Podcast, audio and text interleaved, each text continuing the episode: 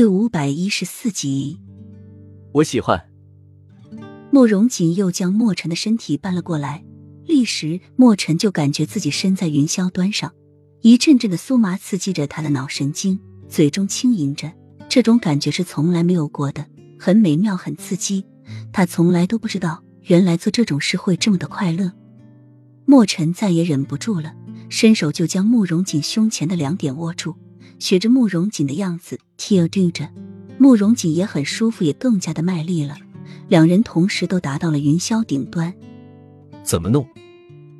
墨尘对男女之事本来就不精通，更何况适合男人了。弄后面。慕容锦教着他，墨尘用了很大的劲才将两人合体。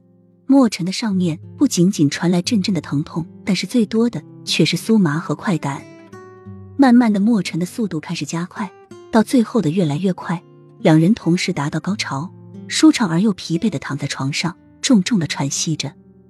慕容锦转过脸对着墨尘：“从此以后，你就是我的了。”墨尘喘着气，额上渗透着汗水：“你才是我的。”两人相视一笑，相拥而睡。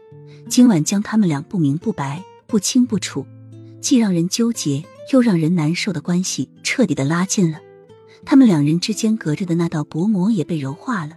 墨尘如今是想后悔也没有用了，但是他一点都不后悔，他的选择是对的。樱花夫人拒绝他的时候，是慕容锦陪着他，一个劲的给他出主意。他答应试着接受慕容锦，只是因为那是樱花夫人说的。